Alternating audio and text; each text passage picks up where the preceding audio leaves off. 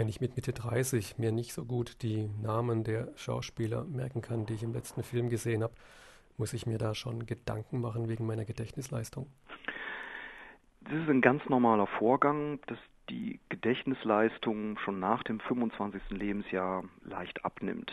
Und zwar ist es gar nicht so sehr eine Frage, dass wir die Namen nicht mehr abspeichern können, sondern unsere Konzentrationsspannen werden schon kürzer. Also meistens, wenn wir einen Namen nicht erinnern können, haben wir ihn auch nie bewusst eingespeichert. Wer also selber für sich das Gefühl hat, Namen, die ihm wichtig sind, nicht erinnern zu können, der sollte das nächste Mal, wenn er einen Film sieht, sich die Namen ganz bewusst machen, sie also nochmal durch eine extra kognitive Schleife durchlaufen, sie auch nochmal vor sich hin sprechen, vielleicht mit seinem Nachbarn kurz über den Schauspieler reden oder die Schauspielerin, der wird nachher feststellen, dass er die Namen genauso gut erinnern kann wie in jüngeren Jahren auch. Das andere Problem, was Menschen haben, die jenseits der 30 ist, ist gar nicht so sehr auch ein Gedächtnisproblem, sondern es ist ein Problem, dass wir schon unglaublich viel gespeichert haben bis zu diesem Zeitpunkt.